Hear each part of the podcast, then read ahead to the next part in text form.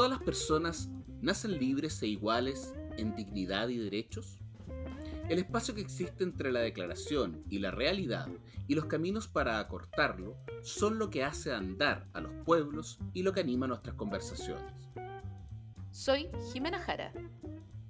Y yo soy Francisco Aedo, y esto es Entre, Iguales. Un podcast producido por el Instituto Igualdad y patrocinado por la Fundación Friedrich Hebel. Bienvenidos y bienvenidas a un nuevo capítulo de Entre Iguales.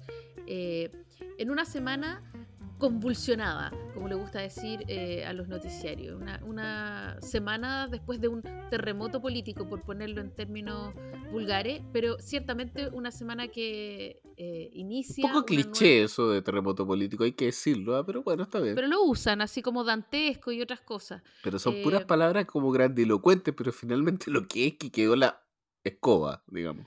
Una cosa así, ¿no? Lo podemos decir en términos más chilenos, pero yo no lo voy a hacer, porque no sabemos si vamos a seguir eh, para este podcast, para este humilde podcast. Pero es un buen detalle, de todas maneras. Pancho querido, quedó... Jimena. La, la, grande, quedó la crema y durante todos estos días eh, las alianzas han ido, han venido eh, y hemos tenido todas las temporadas juntas de Chile post-estallido en, cuatro días, ¿no? Y, en algunos casos han ido más que venido, además, también, pero bueno.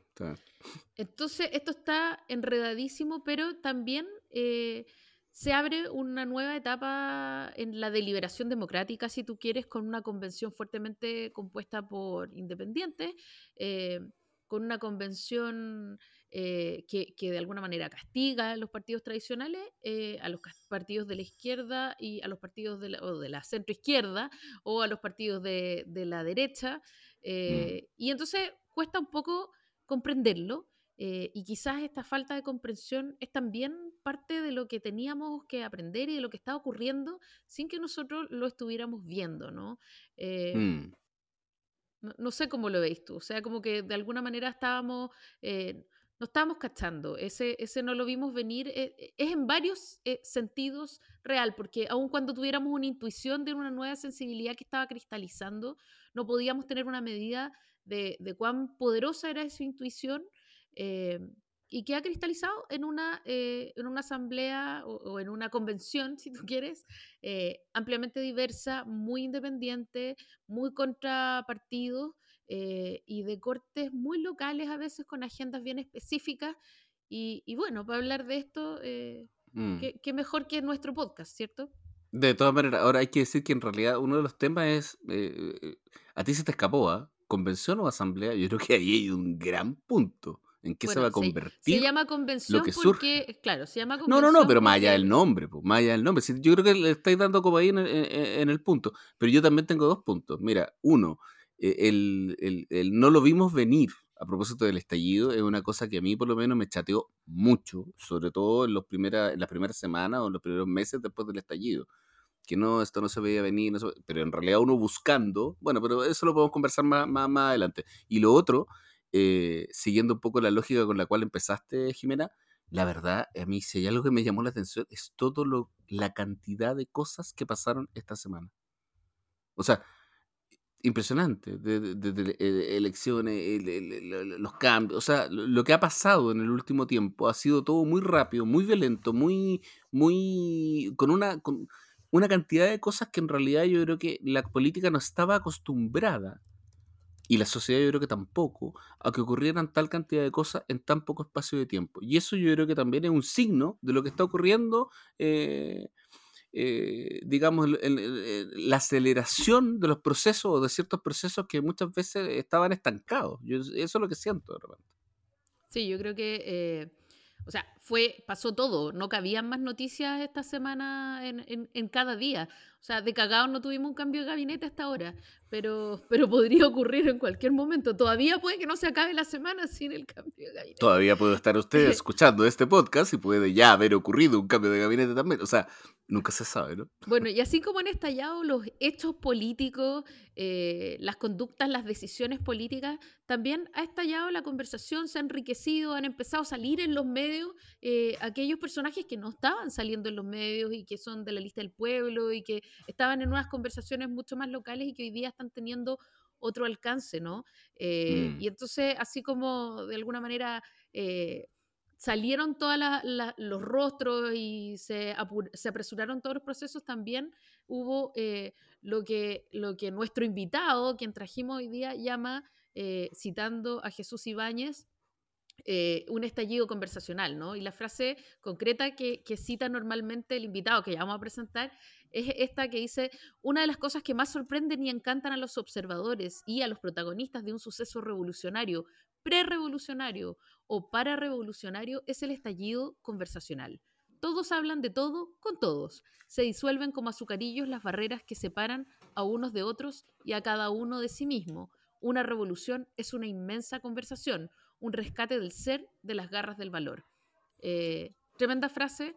Eh, y, y, si hay algo que tenemos claro es que eh, lo que ha estallado es la conversación y que se corrieron las fronteras de lo que es posible hablar y lo que es posible no hablar y deliberar, ¿o no? Así es, Jimena. Y yo te diría que en este caso, esta semana hemos traído un, a un invitado que ha llamado muchísimo la atención eh, en el último tiempo, digamos, por cada una de las entrevistas que está dando. O sea, él es un académico, obviamente, eh, es muy conocido, digamos, y muy, muy, muy estimado, digamos, lo que, lo que eh, él dice. Yo creo que sobre todo después del estallido, ¿eh? insisto, o sea, tiene que ver mucho con la frase que estábamos diciendo, del no lo vimos venir, porque efectivamente él es uno de los que estaba marcando de alguna manera durante muchos años que algo estaba ocurriendo y que estaba pasando por el lado y que nadie lo estaba mirando o que nadie, o que todos se querían hacer los tontos. Ahí tenemos que ver cuál es, la, cuál es finalmente la, la conclusión. Bueno, y terminemos entonces con el misterio. Eh, nuestro invitado de hoy es Manuel Canales. Él es sociólogo, es académico de la Universidad de Chile y es también profesor de la Universidad de O'Higgins, eh, la universidad estatal fundada durante el gobierno de la presidenta Bachelet. Eh, y, y, tiene mucho que decir porque ha estado trabajando especialmente a partir de la educación eh, y de sus mitos, ¿no? Ha sido uno de los que ha ido desenmascarando los mitos de la educación eh, y a partir de eso ha podido ir viendo eh, algunas cosas que nosotros no hemos visto y quién mejor que él para ayudarnos a desenredar esta madeja que está súper imbricada. Bueno, y para poder desenredar esta madeja que parece estar más apretada que nunca, más intrincada que nunca. Estamos con el sociólogo y académico eh, Manuel Canales, eh, con quien vamos a conversar un poquito. Hola Manuel, gracias por estar con nosotros aquí en este podcast Entre Iguales. Hola, nada, un gusto, gracias por la invitación a acompañarnos pensando el, el paso en el que estamos. Hola Manuel. Muy bien. Manuel, eh, lo primero que te quiero preguntar a propósito de, de, una entrevista tuya hace pocos días que salió en la prensa, eh, de, de, esta otredad que es la que triunfa, eh, se me viene a la memoria que las conversaciones que uno tenía, eh, digo uno, yo aquí el, disclaimer es que yo soy parte de un mundo más político y por lo tanto tengo una conversación política normalmente. Eh, entonces la conversación era que en estos últimos años iba perdiendo mucho camino la derecha, pero que la oposición no estaba, no estaba capitalizando o no estaba canalizando ese triunfo, ¿no? Había una especie de paradoja y la paradoja era que, que, perdía el gobierno, pero que no capitalizaba o no parecía capitalizar eh, la oposición. Eh, y finalmente, eh, a la luz de los resultados de la convención, parece que sí había un grupo que estaba capitalizando, que estaba canalizando energías, donde se estaba gestando una cuestión súper importante, se estaban generando confianza y simplemente no lo estábamos viendo, ¿no? O sea, como que en verdad... Eh, no era que nadie estuviera capitalizando, era que se nos escapaba un poco eh, hacia dónde iba caminando esa energía. No sé si tiene un poco esa sensación. Eh, cuando digo la otredad, me refiero no necesariamente a movimientos sociales como tales, sino a una presencia que no estaba representada.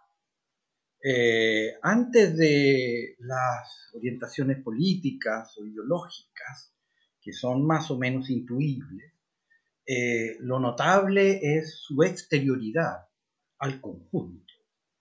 Eh, y si ustedes miran la foto de la Asamblea Constituyente, creo, podemos asistir a una representación del conjunto chileno, como no se ha visto nunca.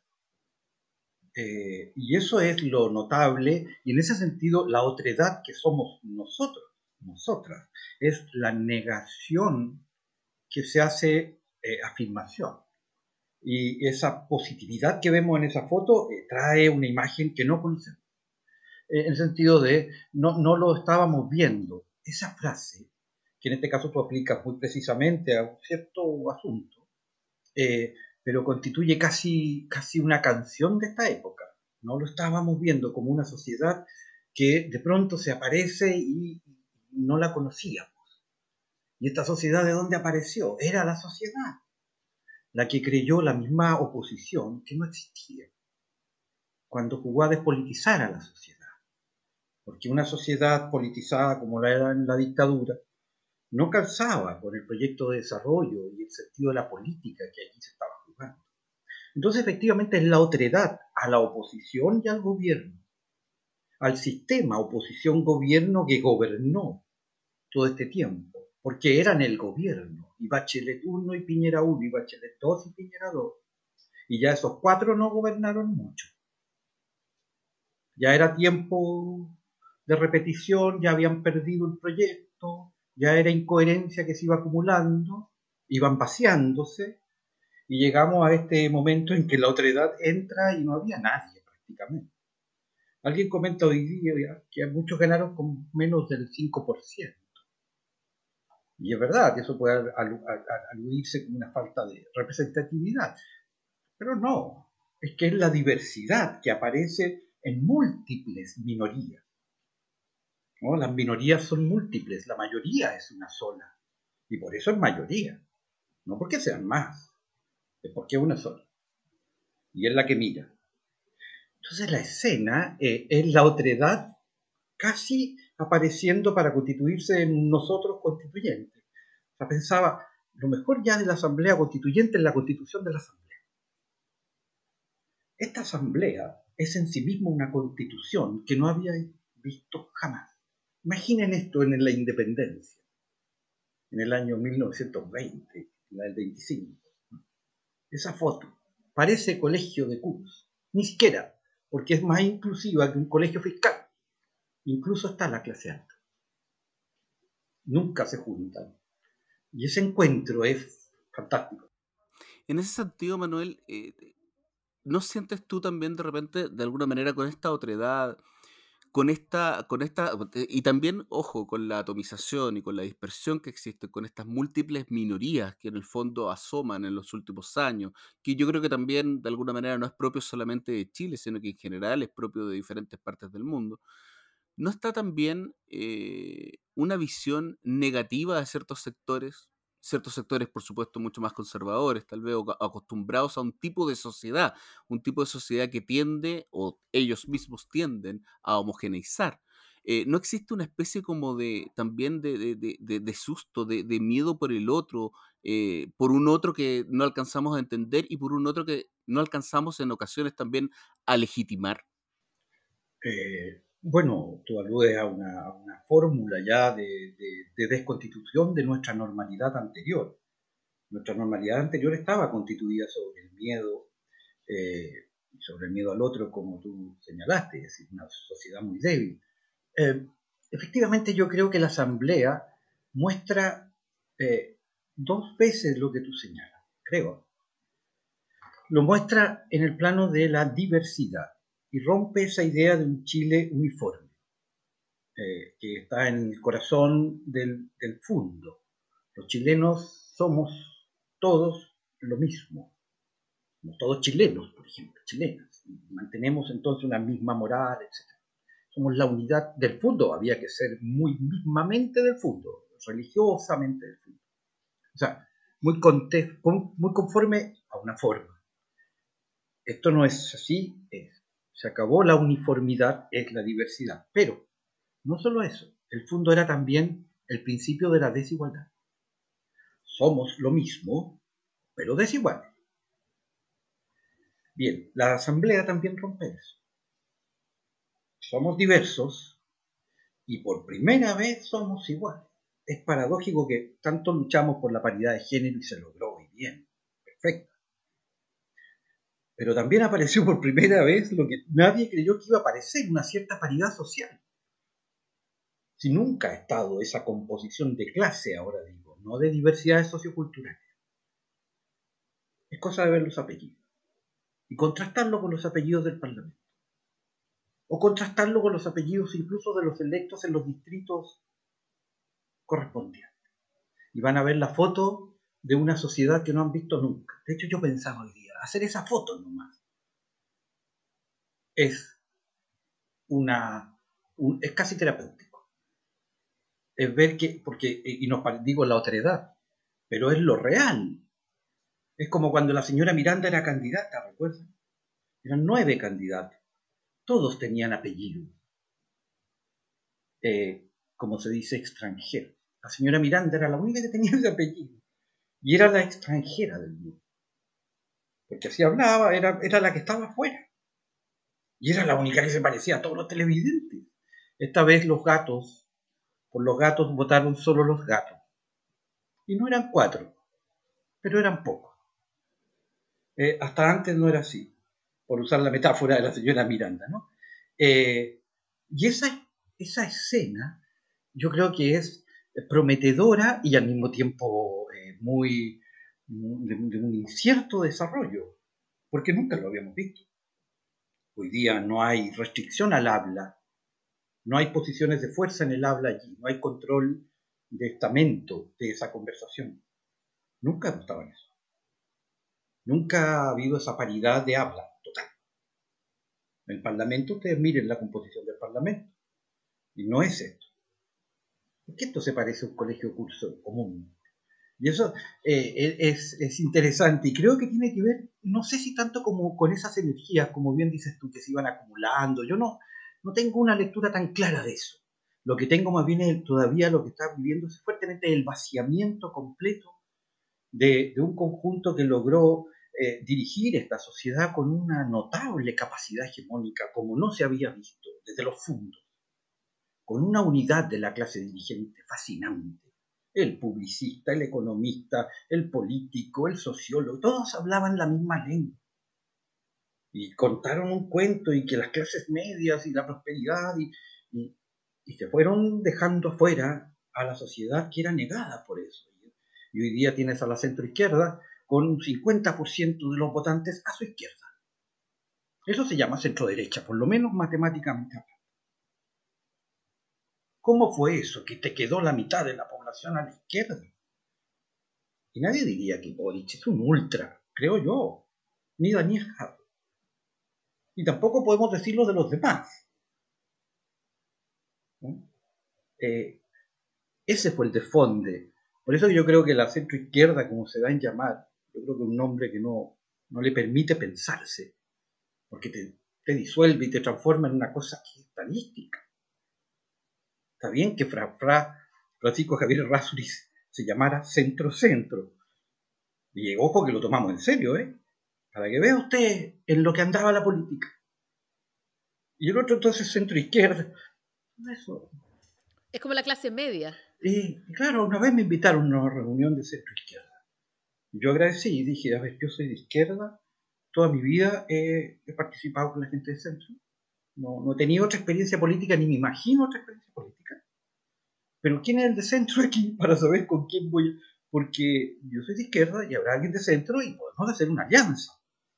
Pero no ser de centro izquierda, porque eso yo no sé lo que es. Es ser menos de izquierda, más de... Ah, no, ya es haber abandonado la idea de que representas actores sociales. ¿no? Porque ese es todo el tema, ¿no? ¿Quién representa? No es simplemente, por ejemplo, ahora declarar todos estos derechos y haremos un gobierno. No. ¿En nombre de quién habla? ¿De qué parte de la sociedad habla? Si la sociedad está partida. Y el que no lo vea, eh, no tiene que empezar a hablar cosas muy raras. Y le aparece un partido del pueblo. De la nada. Solo con el nombre y la coherencia. Llenando el vacío y es más que la concertación, ¿no? ¿Por qué la concertación se olvidó de la palabra pueblo? a propósito de lo que estás diciendo em, y de cómo emerge esta sociedad eh, durante o post estallido, eh, una, de las, una de las dificultades quizá eh, era visibilizar cuáles eran los rostros del estallido de alguna manera, ¿no? Porque tradicionalmente uno tiene la idea de que hay un levantamiento o un estallido que, cuyas demandas luego entran en la máquina de los, de los partidos políticos tradicionales que finalmente generan respuestas eh, para esas demandas, ¿no? Y para ello hay que poder saber quiénes son las cabezas de esos movimientos y sea cooptarlas, sea eh, generarlos eh, interlocutores válidos, en fin, pero lo primero es identificar a las cabezas, ¿no? cuando uno no identifica a las cabezas, que era una cosa particularmente rara, o por lo menos así se entendía, era quiénes son los que están acá detrás de de este movimiento, ¿no? ¿Quiénes son los que se encuentran en la Plaza de la Dignidad? ¿Quiénes son los están detrás, claro. Y, y, uno tiene la sensación, por lo menos de, de cómo resulta esto, eh, hablábamos eh, el otro día con el, con el politólogo Sergio Toro, eh, que es gente que, que, se fue encontrando en torno al estallido, en torno a la Plaza de Dignidad, pero que tiene un componente quizá local muy fuerte. entonces hay una desconfianza de la representación de la, de la representación distante quizá, pero hay algo que repensar, esto es una pregunta por supuesto, no es una tesis, pero me pregunto si hay algo que repensar eh, respecto de, de, qué tiene que decir lo local, ¿no? Muchas bibliotecarias eh, elegidas concejalas, muchos eh, activistas del agua o ambientales en, en Puchuncaví, etcétera, ¿no? En, en lugares pequeños, eligiendo a sus representantes más próximos. Eh, y, eso quizá es un cambio, me lo pregunto, te lo pregunto. Es posible, eh, cuesta calibrarlo eh, por, porque también podría uno pensar, ¿y cómo podría haber sido de otro modo? Si no hay, si esto es un levantamiento desde la despolitización perfectamente lograda, si no quedaba sociedad civil, no quedaba, nos habíamos formado ya durante 40 años no es solo la transición también, pero es, es un modelo muy, compacto, muy consistente de disolución política y de un funcionamiento, así como en los fondos, la política estaba llamada a hacer nada, solo la administración del orden. También en el tiempo neoliberal es lo mismo. Cualquier otra lo, lo supo la concertación al inicio y lo dijo tal cual. La política no es para los cambios, los cambios ocurren en la sociedad civil, en el mercado, en las innovaciones, decía José Joaquín Brunner, y muy bien dicho. Eh, la política no es para el cambio, no hay nada que cambiar. Es más, si la gente no está votando, ¿será que está contenta? Pues así respondió el informe del 98 con el que participé, donde acuñamos la figura del miedo al otro. Y se anunciaba ya, amigos, están gobernando con el 25%. La gente no... Y ya estaba todo eso en ciernes. Pero, eso pero en esas elecciones municipales del 97, si no me equivoco, había habido una alta abstención, ¿no? Y esa fue quizá la primera señal de que había algo que se estaba empezando a vaciar. Y, claro, y, y, ya estaba circulando la conversación de que la clase política, entre comillas, como se autodenominó, fíjate el concepto. Y aquí, en que todo el mundo está en una clase, porque el que no tiene clase en Chile no existe, y los demás sí saben de qué clase es, y no hay muchas, ¿eh? Una de ellas es la clase política que parece ser, en fin, ¿no? Eh, y ya esa conversación estaba en ese tiempo y solo fue desarrollándose después los conflictos del 2005. Los pingüinos, pero también los temporeros y los contratistas, son todos del mismo modo que la protesta de octubre o del 2011 o de, ya siguen los partidos políticos. Y es contra, contra es contra Bachelet, lo más progresista que había habido. Eh, yo creo que lo que ocurre eh, es que se, se, desconectó radicalmente eh, el sistema político apostando a su propio éxito, a su tiraje, y le funcionó bastante bien durante 15 años. Lograron tirar la sociedad en un consenso apabullante, despolitizaron, y cuando esto se recarga de energía contestataria, digamos, no es desde un planteamiento político, ni siquiera, diría yo, de un conjunto de planteamientos sectoriales. Lo que, lo que mueve esto es una homogenización muy básica de una disconformidad existencial con el cotidiano. de todos por igual. Esto es sacrificial y esto es de privilegiado. Éramos los prósperos y hablábamos de las élites distinguidas. Ese es el cuento. En verdad éramos los sacrificados y los privilegiados.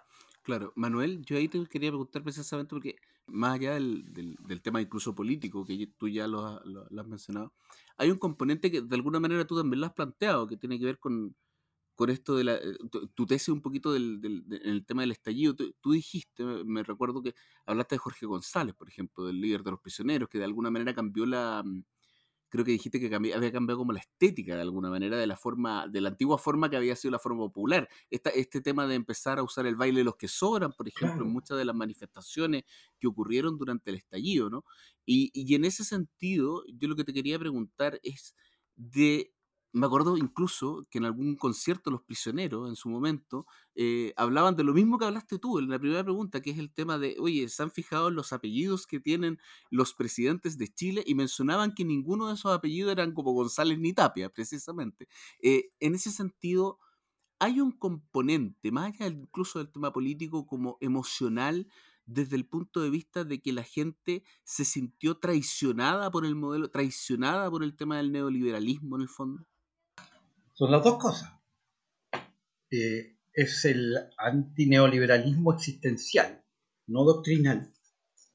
No es contra Margaret Thatcher ni contra. No, es contra un régimen que te obliga a jugar un juego, como en el fondo no. En el fondo nadie te obligaba a ser exitoso, ni ser individuo y hacer tu camino. Y luego seguías en tu estatus de nacimiento, igual que los. Era tal cual. Ahora juegas a lo mismo pero tienes que hacer como si fueses un ciudadano norteamericano construyendo tu vida, eligiendo los caminos, pagándotelos, llegando lejos porque todos pueden, y luego los estatus vienen adscritos de nuevo, como en los fondos, eh, por dos colectivos que además la educación particular del 8% actual, la misma de los años 60. Eh, y ya en los años 60, sin embargo, era un escándalo. Hoy día es normal y el problema son los particulares subvencionados y los municipales, que da lo mismo. ¿no? Y la otra no, no se veía. Entonces, Jorge González interpreta bien, eh, creo, magistral, por eso digo que cambia hasta la estética, en el sentido que es un cambio cosmético. ¿En qué sentido cosmético? Cambia el cosmos, eh, de ahí viene la, la noción, ¿no? Eh, la forma, porque no tiene que ver con la expresión clásica del obrero ni de, ni de la izquierda tradicional, pero es profundamente descreyente es profundamente antioligárquico, ¿no? básicamente. Esas dos son su, su, fuerza y con esa puede leer muy bien Chile. Eh, él es notable, su canción es del 85, la primera generación de los jóvenes con cuartos medios. Ya le celebraron ustedes los beneficiarios de la historia. Y nada. Mario Marcel, en esos años, en el libro que publicamos, que se llamó Cultura Chilena, Razones y Subversiones, escribía un fragmento donde decía, joven de cuarto medio se busca para ascensorista. Bueno, esa misma escena que ya entonces fue ese baile, luego se acalla, se silencia esa voz con el tú puedes. Ya nadie más sobró. Todo lo contrario, un joven no sobraba. Estudiaba, trabajaba, consumía y se endeudaba. ¿Qué más? Ya no había por dónde sacarle nada a esa generación. Y lo hicieron todo y se encuentran al final con que los caminos vienen a puestos que estaban en el origen suyo y de su abuelo, de siempre. No son pobres, y ese fue el gran hecho histórico sobre el que se construye todo este imaginario. Eh, pero se dan cuenta que siguen siendo sacrificados, como dice. El padre le dice, pero si la vida es sacrificada, perdón, ¿de dónde salió eso? Ustedes creen eso. La vida no es llamada, a mí me llamaron a la prosperidad, a la expansión. Pero una nota sobre el apellido. Fíjense en este punto que a mí me impacta analizando la, publicidad de los años 90, el tiempo de gloria de, este, esta clase dirigente y su consenso, casi ya en piensa positivo, etc. Faundes, Baeza, Perico, cualquiera, Perico, ¿no? Faundes, el chico Faundes, al lado de los grandes, vestidos de elegancia, de otro grupo social. Baeza, señor que le cambió la vida, sin moverse el escritorio. ¿Cómo, digo, cómo, cómo se atreve a construir personajes de consumo y sociológicos y políticos. Faúndez participó en la segunda franja de Lagos. Faúndez, el personaje mitológico, no un señor de verdad. Ese, ese, ese, ese mono, digámoslo así, para representar qué era Lagos. Un sujeto publicitario y costaba elegir ya entre la risa de Faúndez y la risa de Lavín. ¿no? Ambos personajes construidos, la misma métrica. y me pregunto, ¿se puede pretender tanto logro como que le estás diciendo, esto es para los vuestros apellidos, esto es para los de vuestras estaturas, para vuestros pelos crespos, lo más parecido al pueblo.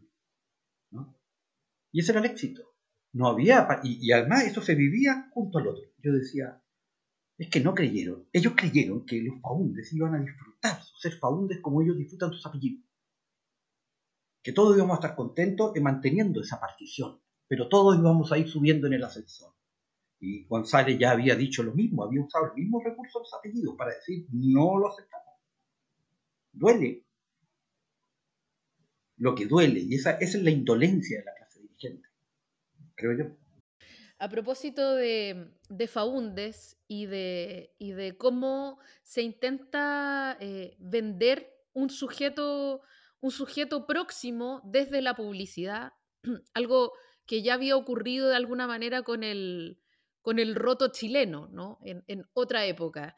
Esta idea de, hacer un, mono que represente algunos valores y, y, aquiete ¿ah? ciertas y que permita ciertas narrativas que aquieten, ¿no? Eh, Faunde es como la, representación publicitaria del, roto chileno en, los 90, pero... Claro, es cuando el roto progresa, pero sigue siendo roto. Eso es, pues. Faunde ya crece, pero sigue siendo el chico Faunde.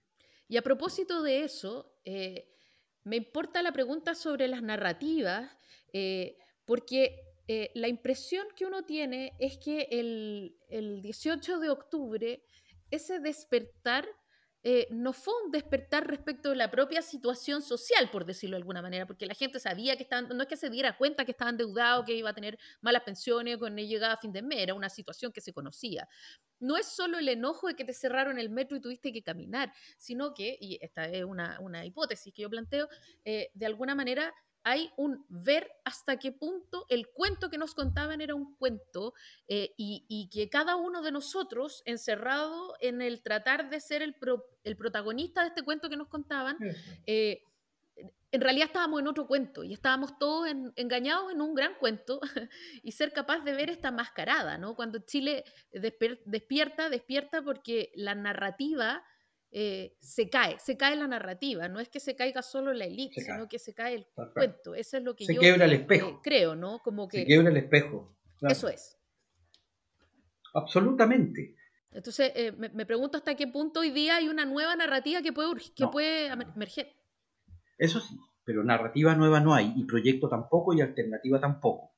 Sería contarnos cuentos, este otro grupo no tiene aquello tampoco, y no tiene por qué pedírselo. De hecho, yo creo que nuestra gran debilidad es la desesperanza que viene desde los 80, bien razonable por lo demás. Y en ese sentido yo no soy maniqueo. Yo puedo entender por qué la izquierda hizo ese camino. Yo no lo seguí, porque no lo creí, pero, pero, pero tampoco tuve nunca una, una alternativa, más bien fui disidente, ¿no? porque entendía que eran modos de vivir la desesperanza. Eh, y eso fue la renovación socialista. Eh, eh, y hubo otra que no fue, que quedó ahí en ciernes, que era la revista crítica. Yo escribía como John Lennon en ese tiempo. Eh, y, pero claro, no, no había proyecto en ese tiempo, 80, 83, y todavía ahora no lo hay, nuestra gran debilidad, digamos. Pero lo que tú dices es absolutamente cierto. Otro día escuché a una joven que me parece expresa muy bien lo que se sintió en octubre, que es el despertar, es reencontrarse, es irse encontrando porque el neoliberalismo lo que hizo fue romper todo lazo. El, individuo es lo único que existe, la familia, los órganos intermedios, el Estado lo más chico. Esas son las cuatro primeras declaraciones de la Constitución del 80. Las cuatro dicen la sociedad no existe, eres un individuo, familia, y trabajas en una empresa, estudias aquí y eso es todo. Está dicho ahí, lo menos que nos podemos pedir un equivalente a eso. De, eso dice, todas las veces la sociedad no existe. Eh, solo individuos mercadeando. Y eso fue todo lo que fue, esa es mi lectura de, lo, central. ¿no? Eh, y en ese sentido la frase que te comentaba expresa cuando eso, que no es un cuento solo, es una disciplina, es un etos. Lo aprendimos jugándolo, no creyéndolo.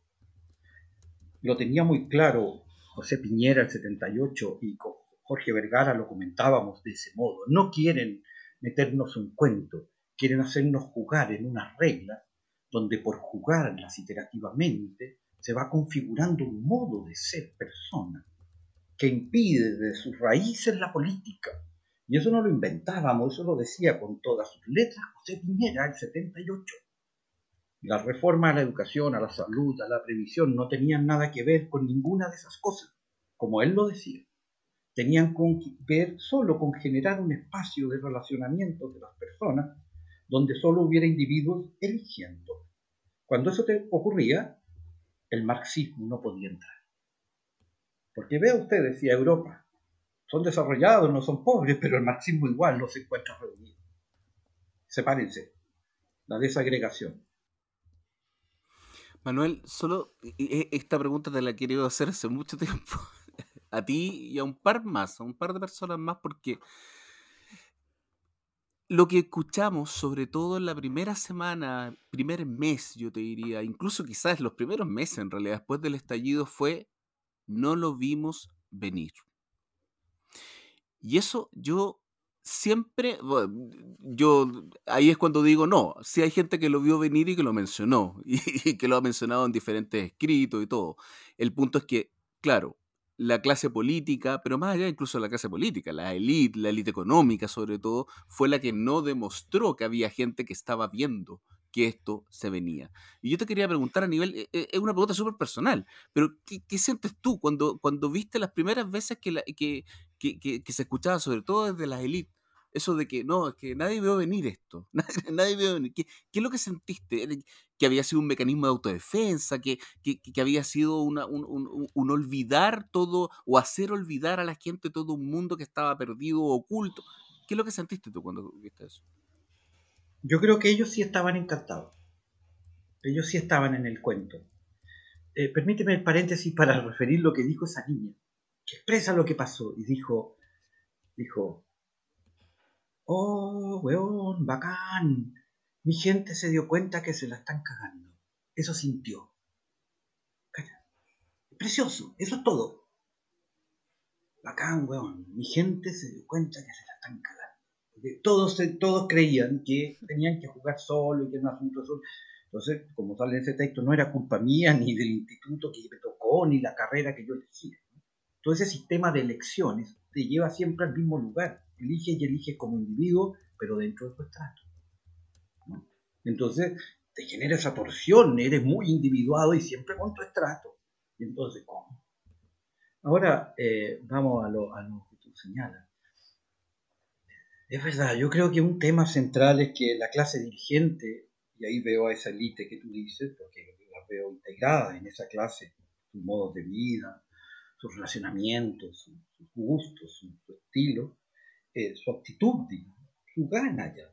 Eh, eh, se confiaron en, su relato de modo que les hizo insensibles a, poder captar eh, eh, todas las contradicciones que se estaban generando. Y en eso hasta las ciencias sociales, bien curiosa su situación, creo yo. No sé cómo lo ven ustedes. Tenemos mucha ciencia social. Mucha. Pero hay una. No hay que siempre faltará más, pero no. Yo que vengo de los 80, eh, esto es una grande. Hay investigación. ¿Y por qué? A la ciencia social le pasó que no lo vio. Yo entiendo que la clase dirigente no lo vio venir, porque bueno, no le convenía que viniera. Y, además se creyó con la capacidad de, por eso esa fanfarronería finales donde ya no entienden nada, donde estás parado, digamos. Eh, pero, pero creo que efectivamente un asunto crítico fue que esta sociedad se, se, fue desconociendo a sí misma y la clase se encerró, es un encierro físico y mental. de la clase política y la clase dirigente con la que trabajó. Viven todos juntos, se fue, además se fueron encerrando. Y si alguien plantea que Chile es un país dual, dicen no. Y tú tiras una raya y sí, ¿se entiende?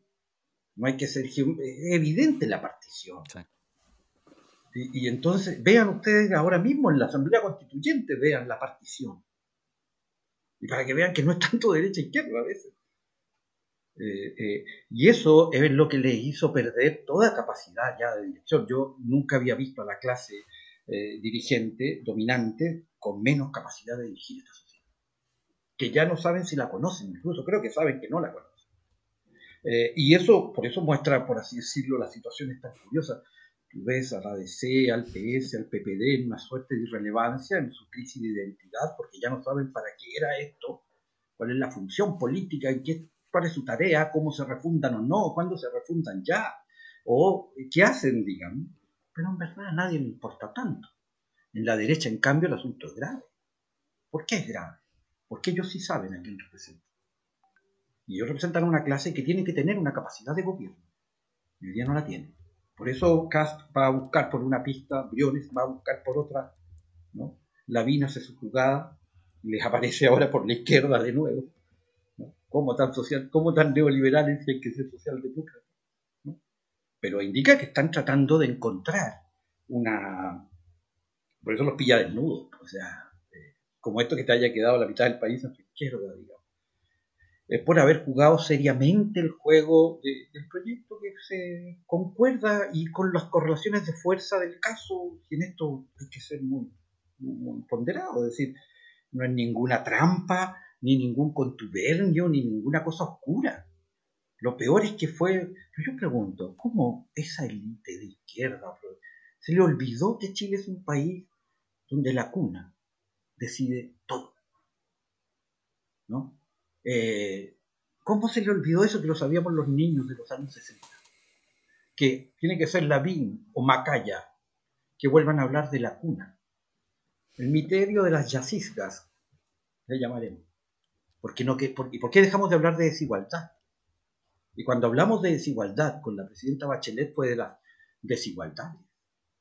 Y está muy bien, y fue un gran paso para incorporar toda la causa antidiscriminatoria pero en el paso puede dejar de hablar de la desigualdad de clase. Solo el tema de la pobreza. Es como si en el tema de género nos hubiéramos quedado con el feminicidio. Eh, Manuel, sí, eh, bueno, a propósito de eso, no puedo no decirlo. ¿eh? Me acuerdo mucho con, con, esto del no lo vimos venir, de una parábola chiquitita de, de, Ariel Dorfman escrita en clave de cuento infantil que se llama La rebelión de los conejos mágicos eh, y que es un cuento en el que en el, que en el país de los lobos eh, mm. se cuenta todo un cuento sobre cómo se vive y está prohibido hablar de los conejos que habían mm. sido erradicados, un poco como desapareciendo esta sociedad y finalmente los conejos van horadando sin que los vean los lobos eh, los cimientos de esa sociedad. Pero te quiero pedir a ti una, una recomendación eh, para, para, poder leer, profundizar en estos temas, eh, enterarnos quizá tarde o, seguir tratando de comprender esto que está ocurriendo y que en buena hora está ocurriendo también. Sí, sí, yo creo que es muy bueno, o sea, creo que la, la gran, el gran paso fue el ingreso de gran parte de octubre al proceso constituyente. Eh, legitima notablemente el proceso porque octubre está en la, en la asamblea y eso era clave y, se veía casi perdido eh, porque no, entonces nadie apostaba o creía eh, que iban a entrar en, esa mayoría que entraron. no, no, me atrevo mucho a, en general a dar, a dar, referencias, pero en general los trabajos de Katia Araujo son notables, muy finos, yo he aprendido muchas con ella también de Juan Pablo Luna, no un texto u otro, van. Ellos dos autores yo creo que siguen muy bien eh, este proceso.